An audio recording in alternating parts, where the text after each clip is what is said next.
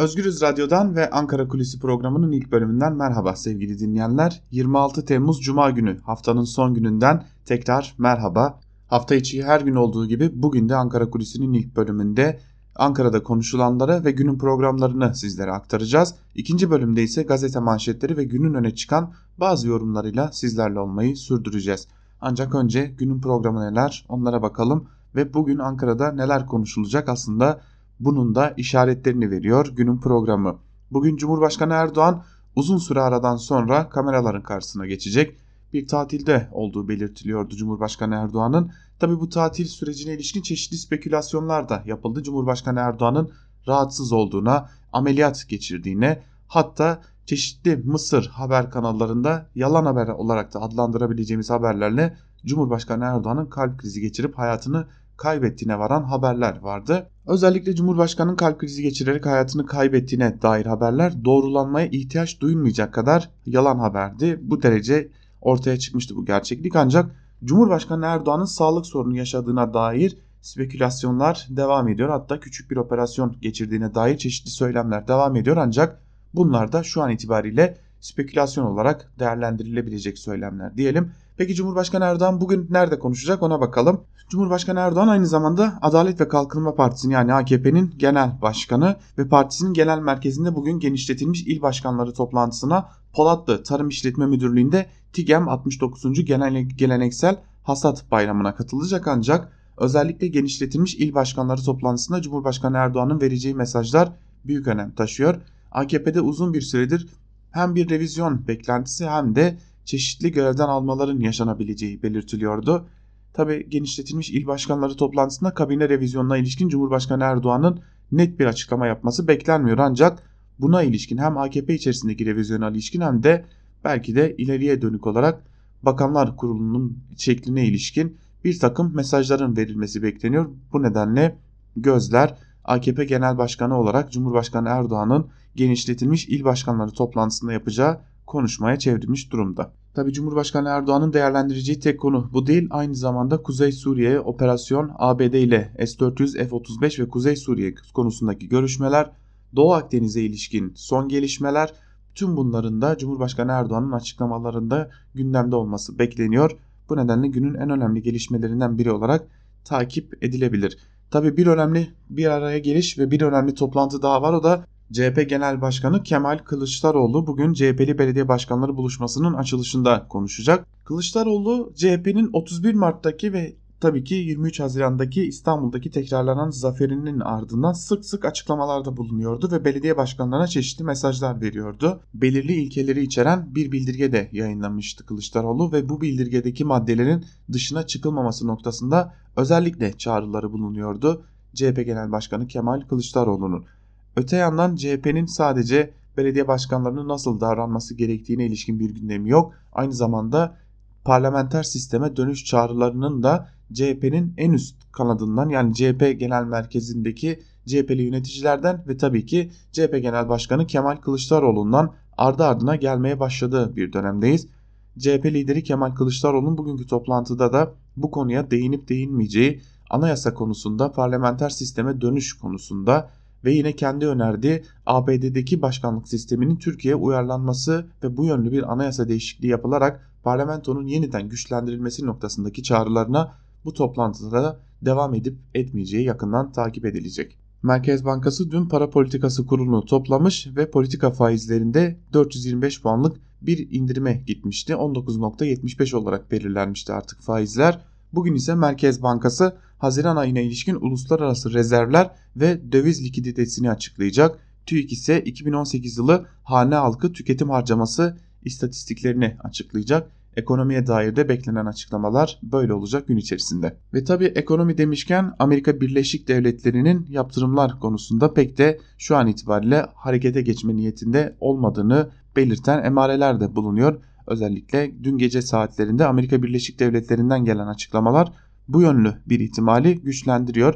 Bir yandan açıklamalar geliyor ve Amerika Birleşik Devletleri'nin Türkiye'ye S-400'leri aktive etmeyin yaptırımlardan kurtulun dediği öne sürüyor. Öte yandan gelen bazı açıklamalarda da aslında ortaya çıkan bir durum ortaya konuluyor. Ne bu durum diye bakacak olursak Türkiye'nin özellikle Amerika Birleşik Devletleri'nin iki konuda tehdit ettiğine tırnak içerisinde söylüyoruz tabii bunu tehdit ettiğine dair çeşitli kulis bilgileri ya da çeşitli spekülasyonlar da ortalıkta dolaşıyor. Biri NATO'nun NATO üsleri ve ABD üsleri yani İncirlik üzerinden Amerika Birleşik Devletleri'ne Cumhurbaşkanı Erdoğan'ın bir mesaj vermiş olması öte yandan Kuzey Suriye'de kesinlikle bir operasyon istemeyen güvenli bölge konusunda da bir uzlaşı arayan Amerika Birleşik Devletleri'ne hem Dışişleri Bakanı Mevlüt Çavuşoğlu hem de Cumhurbaşkanı Erdoğan tarafından kendi göbeğimizi kendimiz keseriz mesajının verildiği iddia ediliyor. Yani bölgedeki yönetime Suriye Demokratik Güçlerinin kontrolü altında bulunan bölgede Türkiye'nin bir operasyon imasında bulundu ve Amerika Birleşik Devletleri'nin de bu operasyonun biraz daha önüne geçebilmek adına S-400'ler konusunda yaptırımları esnetmeyi hatta ertelemeyi düşündüğü de gelen açıklamalardan anlaşılan durum olarak önümüzde duruyor. Ancak ardı ardına gelen açıklamalar gösteriyor ki Amerika Birleşik Devletleri en azından çok ciddi bir yaptırımla Türkiye'nin karşısına gelmeyecek. Ya ufak yaptırımlarla, esnek ve yumuşak yaptırımlarla süreç geçiştirilecek ya da yaptırımlar ertelenebilecek. Amerika Birleşik Devletleri Başkanı Donald Trump'ın haklı bir gerekçe bulursa bu yaptırımları erteleme hakkı bulunuyor. 180 günlük bir erteleme hakkı bulunuyor. Öte yandan Cumhurbaşkanı Erdoğan'ın geçtiğimiz günlerde Nisan ayında bu iş bitecek demesi de Amerika Birleşik Devletleri Başkanı Donald Trump'a bu alanı açmak için gelen bir açıklama olduğu belirtiliyor. Çünkü daha önceki açıklamalarda Ekim ya da Kasım aylarında S-400'lerin aktive edilmesi bekleniyordu. Ancak bu aktivasyon süreci Nisan ayına kaydırılmış durumda ve böylelikle Donald Trump'a da yaptırımları ertelemek için belli bir alan açıldığı da konuşulan konular arasında ancak S-400'ler şu an itibariyle gündemden biraz düşmüş olsa da ABD ve Türkiye arasındaki birçok kritik görüşmenin anahtar konumunda bulunmaya devam ediyor. Çeşitli kartlar kullanılırken masada artık kullanılan bir diğer önemli kart olarak da S-400'ler ve yaptırım konusu kullanılmaya devam edilecek gibi de duruyor diyelim. Ve Ankara Kulisi'nin ilk bölümünü burada noktalayalım sevgili dinleyenler. Programımızın ikinci bölümünde gazete manşetleri ve günün öne çıkan yorumlarını aktarmak üzere tekrar karşınızda olacağız. Özgürüz Radyo'dan ayrılmayın. Küçük bir aranın ardından günün öne çıkan yorumları ve gazete manşetleriyle Özgürüz Radyo'da karşınızda olmaya devam edeceğiz. Ankara Kulisi'nin ikinci bölümüyle tekrar merhaba sevgili dinleyenler. Programımızın ikinci bölümünde gazete manşetleri ve günün öne çıkan bazı yorumlarıyla sizlerle olacağız. İlk gazetemiz Cumhuriyet Gazetesi olacak.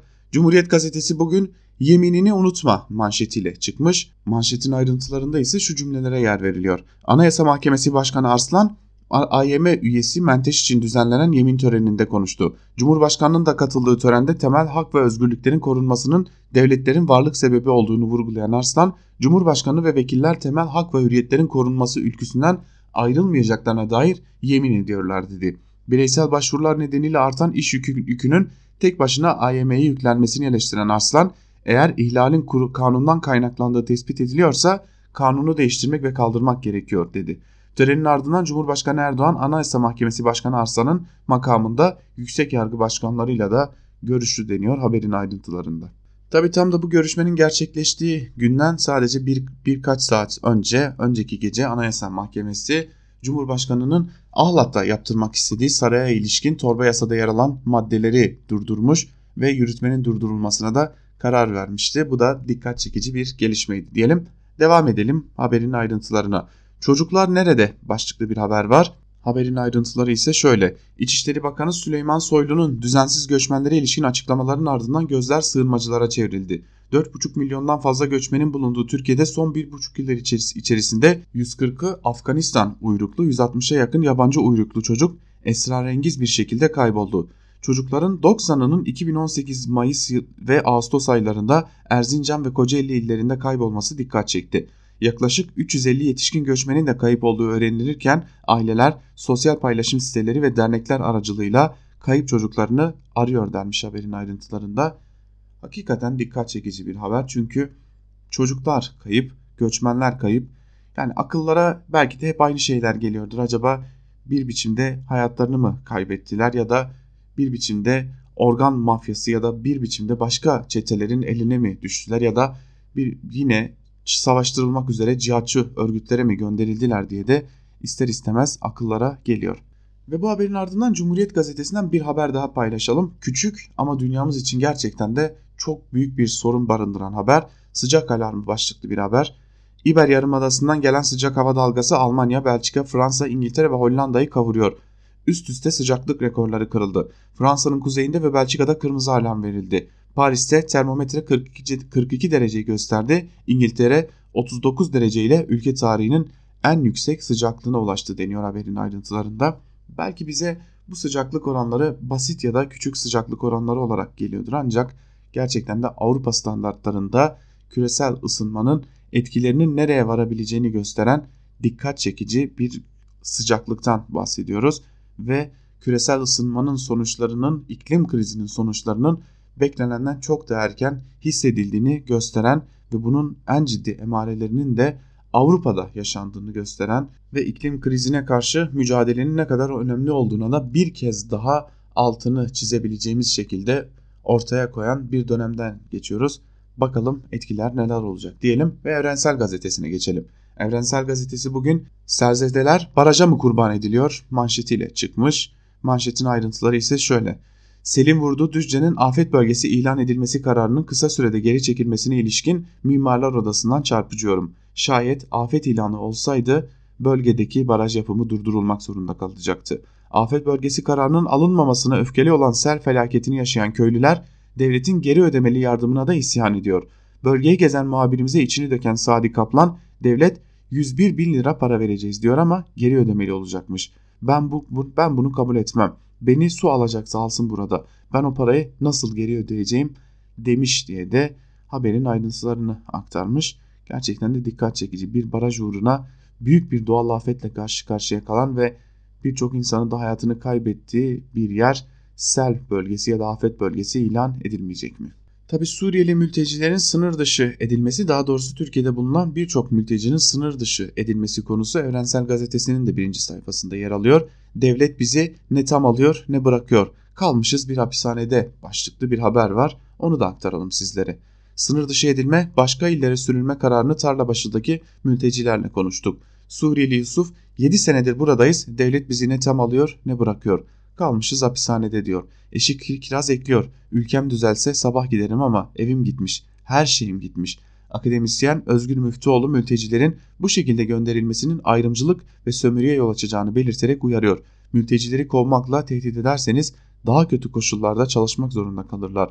Emek örgütleri mülteci işçileri gündem yapmalı çağrısında da bulunmuş akademisyen Özgür Müftüoğlu. Tabi bu çağrıya ne yanıt gelir? Gerçekten de bizler Suriyeli mülteciler başta olmak üzere Türkiye'de yaşayan mültecilerin ne halde olduğunu ve üzerlerindeki bu baskıyla daha da kötü duruma gidebileceklerini görüyor muyuz, görmüyor muyuz diyelim. Yeni Yaşam gazetesiyle devam edelim. Yeni Yaşam gazetesi bir de köy olsaydı her şey tamamdı manşetiyle çıkmış. Aziz Nesinlik bir haberle karşı karşıyayız. Haberi aktaralım önce sizlere. Son yıllarda olmayan gizli tanıklarla, olmayan delillerle dayanılarak çok dava açıldığına tanık olduk ancak böylesi ilk defa oluyor bir yurttaş haritada olmayan bir köyün KCK sorumlusu olarak gösterilerek dava açıldı. VY ve VR adlı yurttaşlar Cizre'de evleri basılarak gözaltına alındı. İki yurttaş ifadeleri alındıktan sonra aynı gün serbest bırakıldı. Ancak soruşturmayı sürdüren savcılık VR hakkında örgüt üyeliğinden iddianame hazırladı.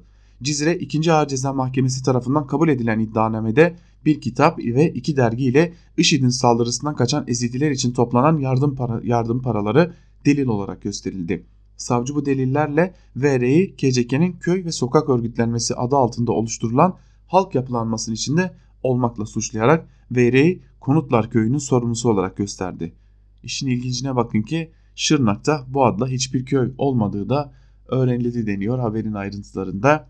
Gerçekten de aziz nesinlik bir haber. Bir köylüye dava açılıyor ama sorumlusu olduğu belirtilen köy haritada yok. Şantaj diplomasisi başlıklı bir haber var. İlk bölümde de aktarmıştık sizlere buna ilişkin bir haber. ABD'nin Uluslararası IŞİD'le Mücadele Koalisyonu ve Suriye özel temsilcisi James Jeffrey'nin başkanlığındaki heyetin iki gün süren Ankara temasları sona erdi. Jeffrey'nin Ankara'ya geldiği gün CENTCOM komutanı McKenzie'de SDG yetkilileriyle görüşmüştü. Tüm bu görüşmelerde temel gündem Kuzey Suriye ile Türkiye sınırının arasına kurulması planlanan güvenli bölge oldu. ABD Avrupa ülkelerinin de dahil edileceği bir plan üzerinde çalışıyor. Ancak görüşmelerde bir iler ilerleme sağlanamazken Ankara'nın uzlaşmaz tutumunun bunda etkili olduğu belirtiliyor. Milli Savunma Bakanlığı'ndan gelen ABD ile mütabakata vardık açıklamasında bir gün sonra Dışişleri Bakanı Çavuşoğlu'nun öneriler beklentimizin çok altında, mütabakat yok şeklindeki açıklaması işlerin yolunda gitmediğini gösteriyor. Ankara'nın Kuzey Suriye yönelik operasyon tehdidi de sürüyor denmiş haberin ayrıntılarında. Evet, gerçekten de Ankara'da bu operasyonu gerçekleştirmek için büyük bir istek var. Ancak Amerika Birleşik Devletleri şu an itibariyle bu operasyonun gerçekleştirilmesinin karşısında durmaya devam ediyor. Karar gazetesiyle devam edelim. Karar gazetesi Erdoğan istedi faiz indi manşetiyle çıkmış. Merkez Bankası'nın faiz indirim kararını manşetine taşımış. Ayrıntılarda ise şu cümlelere yer veriliyor. Cumhurbaşkanının eski Merkez Bankası Başkanı ile ilgili faiz indirmesi gerektiğini söyledik ama yapmadı sözleri sonrası yeni yönetim ilk para politikası kurulu toplantısında faizi 425 bas puan aşağı çekti. Ekonomistler 4,5 yıl sonra gelen ilk indirimin beklentilerin biraz üstünde olduğunu belirtti. Piyasaların kilitlendiği karara doların tepkisi sınırlı oldu deniyor haberin ayrıntılarında. Aslında dolar pek de yerinden kıpırdamadı. Çok kısa süreli bir yükseliş yaşandı ardından düşüşe geçildi. Ara ara düşüş, ara ara yükseliş ile dalgalı bir seyir izlemeye devam ediyor dolar kuru da. Ama aslında tartışılması gereken konunun faiz indirimi ve piyasalara etkisi mi yoksa Cumhurbaşkanı Erdoğan'ın talimatıyla gerçekleştirilen bu faiz indiriminin ilerleyen dönemde Türkiye ekonomisinin dışarıdaki imajını nasıl etkileyeceği mi olması gerekiyor? Bu konunun da belki de tartışılması gereken konulardan en önemlisi olduğunu söylemekte fayda var.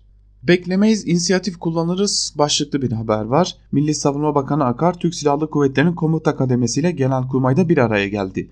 James Jeffrey başkanlığındaki ABD heyetiyle gerçekleştirilen güvenli bölge görüşmelerine ilişkin değerlendirmelerde bulunan Akar, Türkiye'nin tüm tekliflerini ilettik.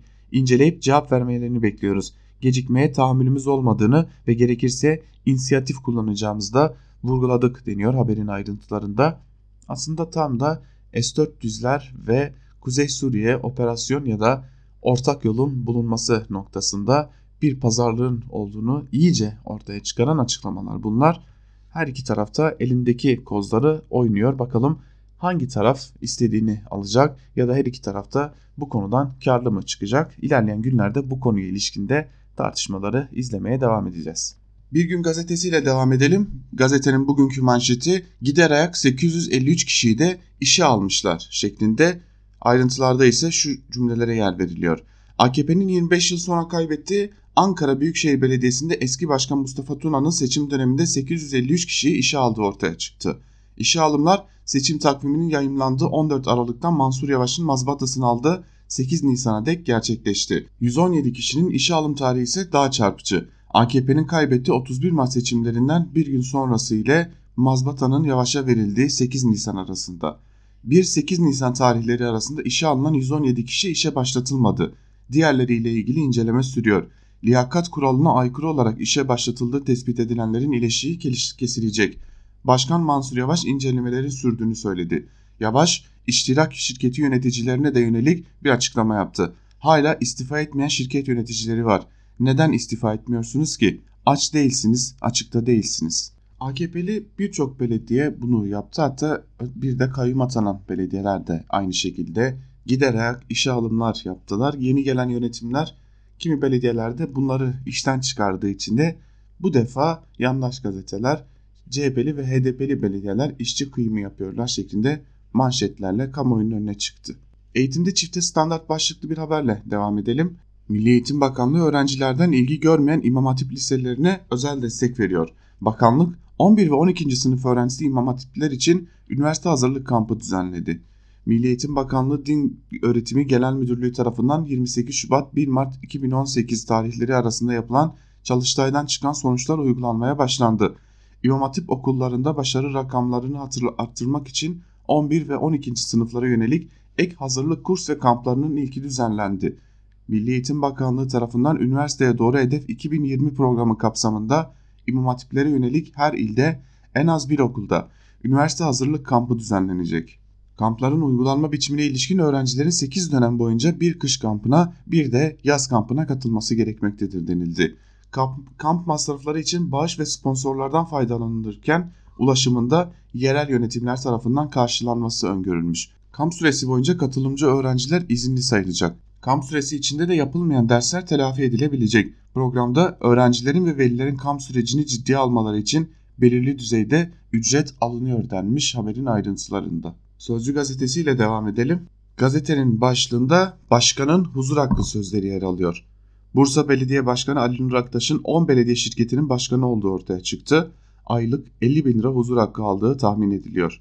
Belediye başkanlarının belediye, belediye ait şirketlerde yönetim kurulu başkanı olup huzur hakkı parası alması tartışılıyor. İzmir Karakbulun Belediye Başkanı İlkay Girgin Erdoğan bir belediye şirketinden maaş aldığı ortaya çıkınca geri adım atmıştı. Bursa Belediye Başkanı Ali Nur Aktaş'ın da her birinden 5 bin lira olmak üzere 10 belediye şirketinden toplam 50 bin lira maaş aldığı iddia edildi. Aynı şekilde Trabzon Belediye Başkanı Zorluoğlu da kendini belediyeye, belediye şirketine maaşlı müdür olarak atadı deniyor haberin ayrıntılarında. Yandaş medya ile devam edelim. İlk olarak Milliyet gazetesine bakalım. Milliyet gazetesinin bugünkü manşetinde darphane gibi basmışlar sözleri yer alıyor. Ayrıntılarda ise şu bilgilere yer verilmiş. İstanbul Esenyurt'a ele geçirilen sahte 271 milyon ABD dolarına ilişkin soruşturmada FETÖ'den ihraç edilen eski komiser Bülent Çınar'ın da aralarında olduğu 6 şüpheli tutuklandı. Şebekenin finansörü, lideri ve grafikeri aranıyor. Orijinalinden farksız görünen ve birinci sınıf kağıda basılan parada yapılan incelemede seri numaralar, numaralarına bile dikkat edildiği ortaya çıktı. Çetenin elebaşının Zekeriya köyde lüks bir villada yaşayan Ali A olduğu anlaşıldı. Kendini iş adamı olarak tanıtan A'nın yardımcısının da FETÖ'den ihraç edilen komiser Bülent Çınar olduğu belirlendi. Şebekenin gözaltına alınıp tutuklanan 6 üyesi arasında Boğaziçi İktisat mezunu Sabri Ali S de var. S, dijital kalıpların kağıda aktarılmasını gerçekleştiren kişi deniyor haberin ayrıntılarında. Atilla'nın yaşadığı süreç bizi üzmüştür. Başlıklı haberi de aktaralım. Malezya Başbakanını kabul eden Cumhurbaşkanı Erdoğan, Hakan Atilla'nın Türkiye'ye dönmesiyle ilgili yaşamış olduğu süreç bizi üzmüş ve kırmıştır. Bizim için Hakan Atilla'ya herhangi bir bariyer söz konusu değildir. O bizim evladımızdır. Onu sahiplenmeyeceğiz de kimi sahipleneceğiz dedi diye de haberin ayrıntılarında Hakan Atilla'ya bakışa yer verilmiş Cumhurbaşkanı Erdoğan'ın. Hürriyet ile devam edelim. Hürriyet gazetesi bulduk vurduk manşetiyle çıkmış. Manşetin ayrıntılarında ise Erbil Başkonsolosluk görevlisi Osman Köse'nin şehit edildiği saldırıyı planlayan iki terörist Türk Silahlı Kuvvetleri ve MIT'in ortak operasyonlarıyla etkisiz hale getirildi. Teröristlerden biri bir gün, diğeri de 6 gün sonra öldürüldü deniyor haberin ayrıntılarında.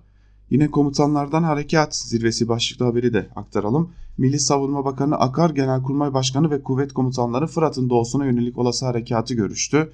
Türkiye'nin görüşlerinin ABD dahil muhataplarına iletildiğini belirten Akar, cevaplarını derhal vermelerini bekliyoruz. Bir gecikmeye tahammülümüz olmadığını, gerekirse inisiyatif kullanacağımızı kendilerine vurguladık deniyor haberin ayrıntılarında. Tabi haliyle bu mesajların özellikle Amerika Birleşik Devletleri'ni sıkıştırma amaçlı verdiğini de unutmamak da gerekiyor. Sabah gazetesi ile devam edelim. Sabah gazetesi ekonomiye düşük faiz dopingi manşetiyle çıkmış.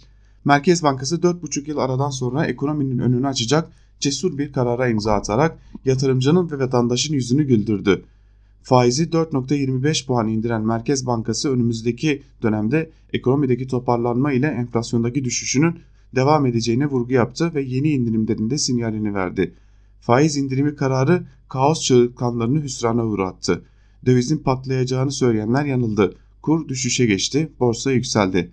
Merkezin başlattığı süreç önümüzdeki günlerde bankalara da yansıyacak denmiş. Normal ve sıradan bir ülkede böylesi bir başlıkla ve böylesi bir içerikle bir haber kendini okutabilir mi ya da bir haber olarak nitelendirilebilir mi gerçekten merak ediyorum. Star gazetesi diplomatlarımızın intikamı alındı manşetiyle çıkmış. Erbil'de 17 Temmuz'da Türk diplomat Osman Köse'nin şehit olduğu saldırının planlayıcıları 18 Temmuz'da Duhok önceki günde Batifa'daki nefes kesen operasyonla etkisiz hale getirildi. MİT TSK koordineli ilk operasyonun ardından nefes kesen takip devam etti. Teröristler 6 gün sonra bu kez İran kuzeyindeki Batifa kırsalında gerçekleştirilen hava operasyonuyla vuruldu. Suikastın planlayıcıları araç içinde imha edilirken Saldırıyla direkt bağlantıları tespit edilen 45 kişinin de gözaltında olduğu öğrenildi deniyor Star gazetesinin manşetinin ayrıntılarında da. Star gazetesi de faiz indirimini görmüş. Faize büyük darbe başlıklı bir haberle merkezin 4,5 yıl sonra aldığı faiz indirimi piyasanın 250-300 bas puan puanlık beklentisinin üzerinde geldi. indirimle 19.75'e çekilen politika, politika faizi sonrası gözler kredi ve mevduat hesapları için bankalara çevrildi. Faiz indirimi 400 puanın üzerindeki indirim olursa doları yukarı çeker şeklinde yayılmaya çalışan korkuları da boşa çıkardı. Karar sonrası dolar 5.77'yi görse de daha sonra gevşeyerek 5.65 liraya kadar indi deniyor. Tabi dolar şu sıralarda 5.70 sıra sularında seyretmeye devam ediyor. Yeni Şafak ile devam edelim. Gazete faiz düştü, ezber bozuldu manşetiyle çıkmış bugün. Faizlerin bu denli düşürülmesine ve bu denli sevinilmesine gerçekten şaşırıyorum gazetelerin. Daha doğrusu gazetecilerin bu kadar seviniyor olmasına şaşırıyorum. Herhalde borçları var, yapılandırma yapacaklar ki yandaş gazeteler bu kadar sevinmiş diyelim ayrıntıları aktaralım. Merkez Bankası'nın yeni yönetimi 4,5 yıl aradan sonra faizleri hem de 4.25 puan birden indirdi. Yatırımı, istihdamı ve üretimi vuran faizleri böylece %24'ten %19.75'e inmiş oldu. Döviz kurlarının fırlayacağını savunarak faiz indirimine karşı çıkanların da tezi çökmüş oldu. Dolar fırlamadı, tersine Türk lirası karşısında değer kaybetti deniyor bu haberin ayrıntılarında da. Tabi faiz haberini bu kadar sevinçle veren bir gazetenin aynı zamanda muhafazakar olması da ayrıca bir dikkat çekiyor. Normalde muhafazakarların faiz konusuna karşı mesafeli oldukları bilinirken Türkiye'de muhafazakar gazeteler ve gazetecilerin bu konuya pek de uzak olmadıkları biliniyor. Yeni Şafak gazetesi Merkez Bankası'nın eski başkanı Murat Çetinkaya'yı Babacan'ın adamı ilan etmiş ve Babacan'ın adamı faizin düşüşünü engelledi başlıklı bir habere yer vermiş. Ali Babacan'ın adamı olarak bilinen Merkez Bankası Başkanı Murat Çetinkaya faiz indirmemekte ısrar ettiği için görevden alınmıştı. Çetinkaya faiz son, faizi son olarak Eylül 2018'de 625 bas puanla 17.75'ten %24'e çıkardı ve 10 ay bu seviyede tuttu. %7,5 ile devraldığı faizi %24'e tırmandıran Çetinkaya böylece geride kötü bir tablo bıraktı deniyor. Bu haberin ayrıntılarında öyle görünüyor ki hiçbir zaman kötü tablodan AKP yönetimi, AKP politikaları sorumlu olmuyor. Herkes bir şekilde birini sorumlu tutup bunun işin, bu işin içinden çıkabiliyor. Akit gazetesi de sevinmiş, muhafazakar Akit de faize sevinmiş, merkezden cesur adım manşetiyle çıkmış bugün. Faiz döbüsü ve döviz spekülasyonlarına karşı hamle yapan Merkez Bankası politika faizini 425 puan indirerek %19.75'e çekti. Başkanlık koltuğunda oturan Murat Uysal'ın başkanlık ettiği ilk toplantıda alınan karar piyasalara olumlu yansıdı deniyor haberin ayrıntılarında. Yandaş gazeteler öylesi bir izlenim uyandırıyorlar ki kendileri dışında kalan herkes bu ülkede ekonominin batmasını ve ülkenin bitmesini istiyormuş gibi düşünüyor, düşündürmeye çalışıyorlar ama aslında gerçekleri söyleyenlerin düşmanlaştırılmasından başka bir durum yok ortada. Akit'ten istisnasız her gün güldürecek bir haber bulabiliyoruz. Bugün de din tüccarları yine sahnede başlıklı bir haberi sizlerle paylaşalım. Kurban Bayramı'na sayılı günler kala alkol ve domuz eti satışı yapan birçok marketin kurbanlık satışına başlaması tepki çekiyor. Diyanet Sen Başkanı bayrak tutar, kurban satışı yapılan yerlerin dinimizce uygun olması gerekiyor dedi. Vatandaşlarımızın kurban alırken daha hassas davranmaları gerektiğini vurgulayan TİMAV Başkanı Öksüz de kurban üzerinden din tüccarlığı yapılıyor. Kardeşlerimiz daha dikkatli davranmalılar şeklinde konuştu deniyor haberin ayrıntılarında. Haber yorum yapmaya gerek bırakmayacak mahiyette diyelim ve gazete manşetlerini burada noktalayalım. Günün öne çıkan yorumlarında neler var bunları da sizlere aktaralım. Köşe yazılarına Bir Gün gazetesinden Hayri Kozanoğlu'nun faizleri indiren Merkez Bankası mı başlıklı yazısıyla başlayalım. Bir bölümünde Kozanoğlu şunları kaydetmiş. Tüm dünyada ekonomik yavaşlama endişesi hüküm sürüyor. Bilindiği gibi IMF son dünya ekonomik görünüm raporunda küresel büyüme tahminini %3.2'ye çekti. Başta Amerikan Merkez Bankası tüm gelişmiş ülke para otoritelerinin çareyi faiz indirimlerinde arayacağı anlaşılıyor. Bu da gelişmekte olan ülkeler merkez bankalarına bir manevra alanı tanıyor. Nitekim Filipinler, Malezya ve Hindistan merkez bankalarının faiz indirdiği görülüyor. Özetle küresel koşullar Türkiye faiz indirimi için bir olanak tanıyor. Şimdilik keskin faiz indirimine karşı döviz kurlarının fazla oynamaması bu varsayımı destekliyor. Cumhurbaşkanının faiz sebep enflasyon netice tezi herkes tarafından biliniyor. Ağustos'ta başlayarak bu saplantısına destek verecek bir ort ortam oluşacak. 2018 10 Ağustos'unda başlayan kur atağı sonucu enflasyon da ay be ay keskin bir sıçrama göstermişti. Ağustos-Ekim ayları arasında fiyatlar toplam %11.3 artmıştı. 2019'da düşen talebin de etkisiyle muhtemelen Ekim sonunda son bir yıllık tüketici fiyatları enflasyonu %10-11 aralığına gerileyecek. Erdoğan için de bakın görün haklı çıktım diyerek böbürlenme fırsatı doğacak. Ancak 2018'in son 2 ayında fiyatların %1.9 dolayında gerilediği düşünülürse yıl sonunda enflasyon yine %15'in üzerinde çıkacak. O nedenle hızlı bir faiz indirim sürecinin benimsenmesinin ekonomide yeni bir türbülansa yol açma tehlikesi bulunuyor. Umarım korktuğumuz başımıza gelmez diyor Hayri Kozanoğlu da yazısının bir bölümünde. Ekonomiye ilişkin bir yazıyla devam edelim. İbrahim Kahveci Karar Gazetesi'nden kapasiten kadar konuş başlıklı bir yazı kalemi almış ve şunları kaydetmiş. Merkez Bankası faizleri 425 bas puan indirdi. Ülkemiz ve milletimiz adına hayırlı olsun. Faiz artar tebrik mesajı yayınlar. Faiz düşer tebrik mesajı yayınlar. Faiz sabit kalır tebrik mesajı yayınlar. İşte bu ekonomi kurumlarına da hayırlı olsun. Bildikleri tek şey şak şak. İki satır ekonomi verisine baksalar, iki satır ekonomide gerçeklerden bahsetseler varlıkları biter zaten. Evet, dün Merkez Bankası faizleri %24'ten 19.75'e düşürdü. Ama aynı gün başka veriler de açıklandı. Gelin onlara da bakalım. Mesela 24 Temmuz günü Merkez Bankası'nın bankaları fonlama tutarı 67 milyar 750 milyon lira oldu. 4 Aralık 2018 günü bankalar Merkez Bankası'ndan 130 milyar lira kullanmış. 10 Eylül 2018 günü ise 175 milyar lira Merkez Bankası'ndan para alınmış. Neden bankalar Merkez Bankası'ndan para almıyor? O zaman kapasite kullanım oranına bakalım. Temmuz ayında %77.1'den %76.2'ye geriledi. Taban Şubat ayındaki %74 seviyesi. Kapasite nedir? Üretim gücü. Şu anda üretme gücün %76'sını kullanıyoruz. Ama bir noktayı unutmayalım. Her kapasite kullanımı aynı oranı vermez. Şöyle ki geçen yıldan bu yana yeni fabrikalar kurulmuşsa aynı kapasite kullanımında daha fazla üretim yapmış oluruz. Ama Türkiye'de maalesef son krizi, krizde bırakın fabrika kurulmasını, bırakın fabrika büyütmeleri, fabrikalar ya kapandı ya da yandı. Buna rağmen kapasite kullanım oranı %76.2'de. Faiz düşünce yeni fabrika kurulacak ve yeni işçiler mi işe alınacak? Sen önce kapasiteni kullan, sonra yatırımı düşünürsün diye de yazısının bir bölümünü aktarmış olalım İbrahim Kahveci'ye ve faizlere bakmanın yeterli olmayacağının altını çizmiş İbrahim Kahveci. Önder Alagedik ile devam edelim gazete duvardan ekonominiz batsın başlıklı yazısının bir bölümünde şunları kaydediyor. Geçtiğimiz hafta 17-18 Temmuz tarihlerinde aşırı yağışlar sonucu sel felaketi yaşanmış Akçakoca ve Cumayeri ilçeleri ile bağlı köylerinde 4'ü çocuk 7 kişi sele kapılarak kaybolmuştu. Günler sonra gelen haberler Düzce'de büyük bir trajediyi gözler önüne serdi. Olaydan günler sonra Düzce'de hastalık riskinin artması ve hayvan ölülerinin kokmaya başlaması haberi devletin nerede olduğu sorusunu akıllara getiriyordu. Ayrıca felaketin diğer detayları ve insanların çaresizliğiyle ilgili haberlerde konunun en yürek yakan kısmıydı. Daha trajik olanı ise valiliğin açıklamasıydı. Yağışlardan tam 7 gün sonra afet etkisi belirleme çalışmaları sonucu açıklanabilmişti. Yani afete müdahale etmekte geç kalan devletin afetin etkisini belirlemesi için neredeyse bir hafta geçmesi gerekiyordu.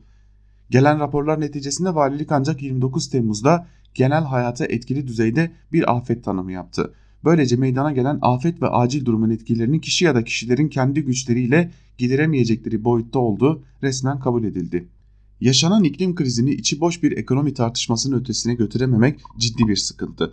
Dahası iktidarın muhalefeti ve toplumu bir olup bu konuda bile kutuplaştırma siyaseti yaratılması çözümü çözümü bizden uzaklaştırıyor.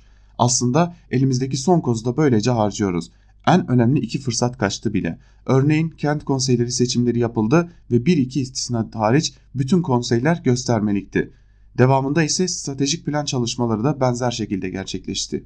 Stratejik plan paydaş toplantıları geçtiğimiz haftalarda tamamlanarak önümüzdeki 4,5 yılın tohumları atıldı diyebiliriz. Ne yazık ki orada da durum pek iç açıcı değil. Kent konseyi ve stratejik plan süreci açısından iki tarz öne çıktı. Genel tarz halkı katmayan ve gizlice yapılan süreçler olarak çalıştı. İstisna tarz olarak halkı ve belediyeyi buluşturan az sayıda örnek önümüze geldi. Bu konuda mahalle mahalle toplanarak halkın ayağına giden Şişli Belediyesi'ni ve halkını tekrar belediye ile barıştırmak, buluşturmak için farklı araçlar üreten Ankara Büyükşehir Belediyesi'ni örnek olarak vermek mümkün. Bugün belediyecilik top politikaları iklimi değiştiren politikaları destekliyor. Tersini yapmak, doğru olana varmak sadece bir tane örnek yaratmaya bakar. Bu örnek ise kutuplaştıran değil, katan, yasaları bahane eden değil, çözümü üretebilen bir örnek olabilir. Yoksa Düzce'de, Arıklı'da ve pek çok yerde yaşananlar ortadayken hala %0.15'lik ekonomik küçülmeyi dert edenleri şaşkınlıkla izleyip içimizden ekonominiz batsın diye haykırmak gelir diye de bitirmiş yazısını Önder Alagedik. Gazete Duvar'dan Cansu Çamlıbel ile devam edelim. Zorla sınır dışına gönüllü dönüş belgesi başlıklı bir yazı kalemi almış ve yazının bir bölümünde şunları kaydediyor. Sokakta kimliksiz, kimliksiz yakalanan Suriyeliler karga tulumba otobüslere bindirilerek sınır dışı ediliyor. Bazı ortak tanıdıklarımız aracılığıyla bana ulaşan Amr Dabol kendisiyle birlikte sınır dışı edilen pek çok Suriyelinin son günlerde yeniden Esad rejiminin bombardımanına maruz kalan İdlib'e götürüldüğünü anlattı. Dahası Türkiye'den çıkartılmadan önce hepsine zorla gönüllü geri dönüş belgesi imzalatılmış. Bir kopyasına ulaştığım belge ahlaki boyutu bir yana bir de hukuksuzluk örneği. Zira 4 Nisan 2013'te resmi gazetede yayınlanan 6458 sayılı yabancılar ve uluslararası koruma kanununun geri gönderme yasağı başlıklı 4. maddesi açıkça şunu söylüyor. Hiç kimse işkenceye, insanlık dışı ya da onur kırıcı ceza ya da muameleye tabi tutulacağı veya ırkı, dini, tabiyeti, belli bir toplumsal gruba mensubiyeti veya siyasi fikirleri dolayısıyla hayatının veya hürriyetinin tehdit altında bulunacağı bir yere gönderilemez. Suriyelilere zor, zorla imzalatılan o belgedeki ifadeler ise tam olarak şöyle. Gönüllü geri dönüş talebime istinaden menşe ülkedeki genel durum ve güvenlik durumu hakkında yetkililer tarafından ayrıntılı olarak bilgilendirildim. Gönüllü geri dönüşte Türkiye Cumhuriyeti'nin bana sağlamış olduğu korumanın sona erdiğini biliyorum. Değerlendirmelerim ardından Suriye Arap Cumhuriyeti'ne gönüllü olarak geri dönme kararımı teyit ediyorum. Zorla geri gönderilen Suriyelilerin epey bir bölümünün neden İdlib'e götürüldüğüne ilişkin rivayet ise muhtelif. Sağda Fırat Kalkanı ve Zeytin Dalı operasyonlarına tanıklık etmiş bazı Suriyeli uzmanlara göre Ankara İdlib içinde daha geniş bir nüfus alanı peşinde. Hatta Astana üçlüsünün 1-2 Ağustos'ta yapacağı 13. toplantının ana pazarlık unsurlarından birinin bu olacağı söylentisi hakim. Kilis ve Hatay'da valiliklerle koordineli biçimde çalışan Suriyeli sivil toplumcular Türkiye'nin İdlib'e tıbbi ve insani yardım dışında bir projeye izin vermediğini anlatıyor.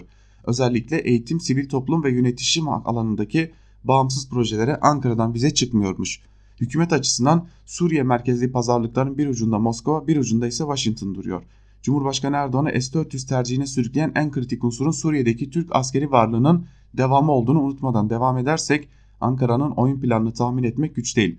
Bu tünelden tarihin Esad'la el sıkışanlar tarafına düşmeden nasıl çıkacağını da bir zamandır talih unsur muamelesi yapılıyor zaten. Cumhurbaşkanı Erdoğan'ın 14 Aralık 2018'de ABD Başkanı Donald Trump ile yaptığı telefon görüşmesi ardından Ankara'nın derin dondurucuya kaldırdığı Fırat'ın doğusuna operasyon tehdidi Washington'ın S-400'lerin Türkiye sevkiyatının başlamasına tepki olarak açıklayacağı yaptırımlara fren vazifesi, vazifesi görsün diye yeniden piyasaya sürüldü.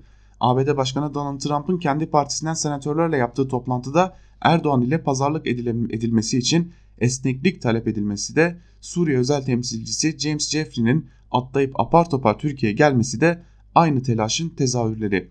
Amerikan yönetimi Ankara'nın blöf yapmadığını düşünüyor. Ankara olası Katsa yaptırımlarını Washington ise Rojava'ya geniş çaplı bir Türk Silahlı Kuvvetleri operasyonunu ötelemek için zamana oynuyor. İki tarafta Suriye'nin siyasi geleceğinin çatılacağı müzakere masasında ancak bu ülke işgal ettikleri topraklar kadar hükümleri olacağı inancıyla bastırıyor. Zaten o masalarda kimse zorla savaşın içine geri gönderdikleri Suriyelilerden filan bahsetmiyor demiş Cansu Çamlıbel.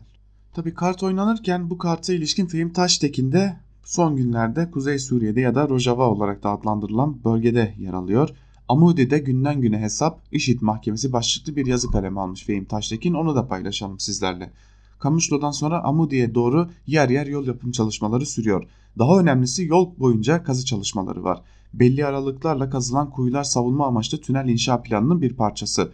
Bu çalışmalar ta Münbiç'e kadar geniş bir alana yayılıyor. Askeri ve sivil kanatlardan yönetim temsilcileri detayları paylaşmıyorlar. Ancak söylenen şu, Afrin'deki cephe savaşı Kürtlere kaybettirdi. Buradan çıkarılan dersler ışığında dümdüz araziler üzerine kurulmuş Cezire hattında olası bir askeri müdahaleye karşı karşı koymak için şehir savaşına hazırlık yapılıyor. Amude yeni idari düzende Cezire kantonundan Cezire bölgesine çevrilen özerk hükümetin yani yürütme heyetinin merkezi. Kamışlı'ya göre daha güvenli olması hasebiyle yabancı konukların ağırlandığı misafirhane de burada. Kamışlı'ya arabayla yaklaşık 30 dakika mesafede. Uluslararası koalisyonun üstlerine giden kamyonlar bu güzergahı kullanıyor. Koalisyon Fırat'ın doğusunda çıkan petrolü iyi rafine edilmediği için kullanmıyor. Tankerlerle Irak ya da Körfez'den getiriyor.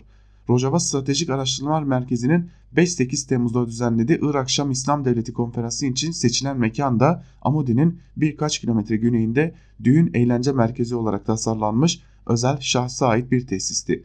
Konferans doğrudan hedef olabileceği için özel timlerin konuşlandırılmadığı nokta yok gibiydi.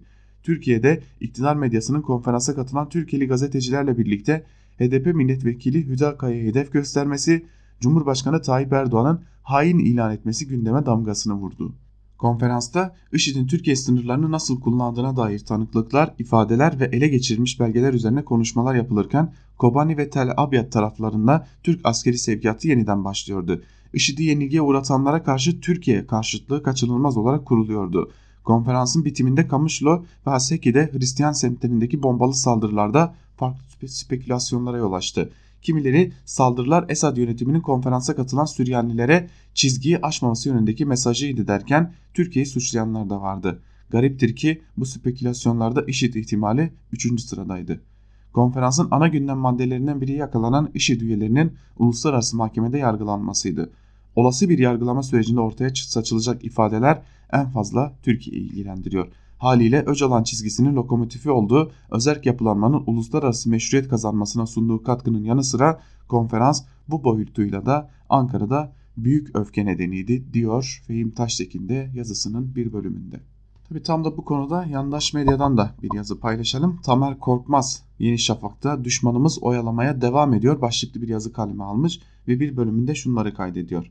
Haydut Devlet ABD'nin Suriye özel temsilcisi James Jeffrey Ankara'da Milli Savunma Bakanı Hulusi Akar ile görüşürken ABD Merkez Kuvvetler Komutanı Kenneth McKenzie de Suriye'de YPG PKK'nın elebaşlarından Şahin Cilo ile bir araya geldi.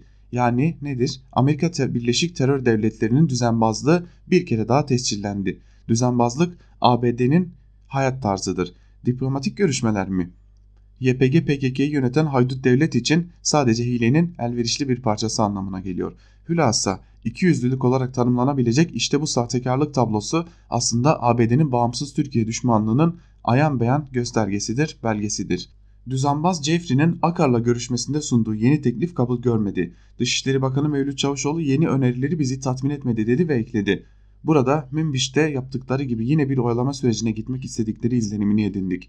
Güvenli bölge konusunda eğer mütabakata varmazsak Türkiye olarak gerekeni yapacağız, sabrımız taşıyor. Oyalama haydut devletin diplomasideki günlük sporudur. Bu sütunda sayısız kez Washington'ın Ankara'yı oyaladığı yazıldı. Özellikle de Trump'ın Suriye'den çekiliyoruz açıklamasından itibaren bunun sadece bir oyalamadan ibaret olduğu her bir vesileyle vurgulandı. Bu çekilme yalanıyla Türkiye'nin Fırat'ın doğusuna gerçekleştirmek üzere olduğu gün bile değil saat saydığı askeri operasyonu engellediler. Ankara'nın Washington'ın bu hileli hamlesine güvenmesi kesinlikle yanlıştı. Bakınız sahtekar Trump'ın o acilen çekiliyor zafının üzerinden tam 7 ay bir hafta geçti tık yok. ABD'nin sadece Suriye yalanlara çekilse kaç kilo gelir acaba demiş Tamer Korkmaz da yazısının bir bölümünde ve Türkiye'nin Amerika Birleşik Devletleri tarafından oyalandığını, çekilme ya da güvenli bölge olmayacağını ima etmiş Tamer Korkmaz yazısında. Yandaş gazetecilerle devam edelim. Cem Küçük, adalet ve hakaniyet meselesi başlıklı bir yazı kaleme almış. Hiç de mütevazi olmadığını da bir kez daha gösteren Cem Küçük yazısının bir bölümünde şunlara kaydetmiş. FETÖ ve PKK ile en sert şekilde ve hiç korkmadan mücadele eden bir numaralı gazeteci kimdir diye topluma sorsalar ben eminim milletimiz benim ismimi verecektir. Özellikle 2013-16 döneminde şimdi aslan kesilen kimilerinin korkudan ödü patlıyordu. Bu millet sahte kabadayılardan çok sıkıldı. Bunu da birileri bilmelidir. Aynı şekilde şu an yeniden yargılanmaları gündemde olan Ahmet Altan ve Nazlı Ilıcak zihniyetiyle de Osman Kavala zihniyetiyle de Türk basınında en çok ben mücadele ettim. Altan ve Ilıcak 17-25 Aralık FETÖ darbe teşebbüsünü alenen desteklediler ve demokrasiye ihanet ettiler. Nazlı Ilıcan 17-25 ihanetini imza atan FETÖ polis şefleriyle ilişkisini onlarca kez yazdım. Ahmet Altan'ın 17-25 Aralık sonrası FETÖ, FETÖ vesayetini savunan zihniyetiyle hep savaştım. Aynı şekilde Osman Kavala'nın o dönem için doğru bir adım olan çözüm sürecini baltalamak için Sırrı Süre Önder aracılığıyla PKK lideri Öcalan'a gönderdiği mesajdan bu köşede çokça bahsettim. 7 Haziran 1 Kasım sürecinde Kavala alanen PKK'nin siyasi kolunun militanlığını yaptı. Bütün bunlar doğru. Bu üç şahıs da Türk milletinin vicdanına mahkum oldular. Şu an hapisteler. Peki hala hapiste kalmaları doğru ve adil mi? Bence doğru ve adil değil. Altan ve Ilıcak yaklaşık 3 yıldır hapiste. Kavala ise 2 yıldır hapiste. Çektikleri cezanın yeterli olduğunu ve tahliye edilmeleri gerektiğini düşünüyorum. Zaten son dönemde yargımızda, yargımızda yumuşama yönünde bir eğilim var. Ben bu eğilimin şu an için isabetli olduğu kanaatindeyim. Zamanında bu ülkede en şahin ve sert tavırları almış bir yazar olarak şunu söylüyorum. Kızgın demiri soğutmak şu an Türk milletinin lehinedir. Türk milletinin de bilim menfaatleri bunu gerektirmektedir. Elbette azılı, azılı FETÖ'cülere ve PKK'lilere karşı devletin sert mücadelesi sürmelidir ama yancı kabul edilebilecek kişilerin yeterince ceza çektikten sonra bırakılmaları isabetli olur. Yargı düzenimizin normale dönülmesi zarurettir. Altan Ilıcak gibi Kavala gibi tahliyeler hızlanmalıdır demiş Cem Küçük de yazısının bir bölümünde. Ahmet Altan, Nazlı Ilıcak ve Osman Kavala gibi isimlerin elbette ki tahliye edilmesi önemlidir. Yazının içeriğindeki belki de tek doğru yer tahliye edilmeleri gerekliliğidir ancak bir köşe yazarı nasıl oluyor da yargıya bu denli akıl verebilecek noktaya gelebiliyor ve bunu hiç çekinmeden yapabiliyor. Bunu gerçekten anlamlandıramıyorum. Zaten Cem Küçük televizyon kanallarında yaptığı programlarında da birilerini hedef gösterdikten sonra yargının o isimlere yönelik tutuklama emirleri verdiğini de biliyoruz. Gerçekten buralara nasıl gelinebiliyor çok merak ediyorum. Bir köşe yazarı yargıya bu denli yönlendirme yapması suç mudur değil midir? Bu da ayrı bir konu. Tabi bunu yazının içeriğinden bağımsız olarak düşünülmesi gereken bir konu olarak karşımızda durduğunu söylemek istiyorum. Son olarak sansürlenen fotoğraflar nerede diye Sabah gazetesinden bir yazıyla bitirelim Ankara kulisini. Yandaş yazarlar kendilerine güldürmeyi başarabiliyorlar. Her durumda da başarabiliyorlar. Yazı biraz uzun. Onun için bir özet geçelim. Milliyet ve Hürriyet gazetesinin yine Posta gazetesinin magazin muhabirleri CHP'li İstanbul Büyükşehir Belediye Başkanı Ekrem İmamoğlu'nun ve ailesinin yüzerken fotoğraflarını çektiler diye başlıyor yazar ve ardından da fotoğraflarının çekildiğini fark eden Ekrem İmamoğlu bir süre sonra döndükten sonra tatilden döndükten sonra bir telefon açıyor ve Hürriyet gazetesine yine Posta gazetesine bir telefon açıyor ve bu fotoğrafların yayınlanmasını engelliyor diye iddia ediyor Sabah gazetesinden Ömer Karahan yazısının bir bölümünde ve sonrasında da şunları aktarıyor. İşin en komik tarafı ortada fotoğraf yoktu. Kelebeğin baskı saati öğleden sonra erken saatlerde olduğu için İmamoğlu'nun denizdeki fotoğraflarını gören Semercioğlu yazısını yazarak teslim etti. Ancak ilerleyen saatlerde Ekrem İmamoğlu cephesinden gelen bir telefonla fotoğrafların kullanılmaması talimatında bulunuldu. Böylece Cengiz'in yazdığı denizdeki başkan yazısı sadece suni sancı olarak havada kalıp boş kelimelerden oluşan masallara döndü. 24 Temmuz'da basın bayramı kutlandı. Bayram vesilesiyle İBB Başkanı Ekrem İmamoğlu Twitter'da basın bayramını sansürün kaldırılışı vesilesiyle kutluyoruz ancak basının özgürce görevini yapmasının önünde hala engeller var. Tarafsız olması gereken devletin ajansı ve televizyonundan tek yanlı özel kurumlara kadar tüm basının özgürce görevini yaptığı günler diliyorum diye bir mesaj yayınlandı. Komediyi görüyorsunuz değil mi? Özgür basın temennisinde bulunan İmamoğlu aynı gün kendisinin denizdeki fotoğraflarının girmemesi yönünde talimat verip sansür uyguluyor. Bu ne periz bu ne lahana turşusu diye de yazısını bitirmiş Ömer Karahan. Şimdi bu yazı karşısında iktidarın yaptıklarını, gazetecilere yaptıklarını anlatsak belki de bu yayını dinleyen iktidar mensupları da bizi gözaltına aldırıp tutuklatacaklar. O zaman biz de soralım. Bu ne periz, bu ne lahana turşusu? Bu ülkede kimin gazeteci olup kimin gazeteci olmadığına iktidar karar verebiliyorken gerçekten de bu ülkede gazetecilik yapılabilir mi sorusunu biz de Ömer Karahan'a sormuş olalım ve Ankara kulisini burada bitirelim değerli dinleyenler. Günün ilerleyen saatlerinde haber bültenleriyle karşınızda olacağız ancak bugün Özgürüz Radyo'da Ayşe Ürün Özgürüz Radyo'da çok ilgi gören programı Tarihin Öteki Yüzü programı olacak. Saat 20'de Tarihin Öteki Yüzü programı Özgürüz Radyo'da olacak. Hemen ardından da Gümüş Perde programıyla Canberk Benli siz değerli Özgürüz Radyo dinleyicilerinin karşısında olacak diyelim. Ve Ankara Kulisi programımızı burada noktalayalım. Gün içerisinde gelişmeleri Özgür Radyo'dan takip etmeye devam edin. Bizler şimdi sözü Can Dündar'a ve Özgür Yorum'a bırakıyoruz. Özgür Radyo'nun Ankara Kulisi programından bu haftalık da bu kadar. İyi bir hafta sonu geçirmeniz dileğiyle şimdilik hoşçakalın.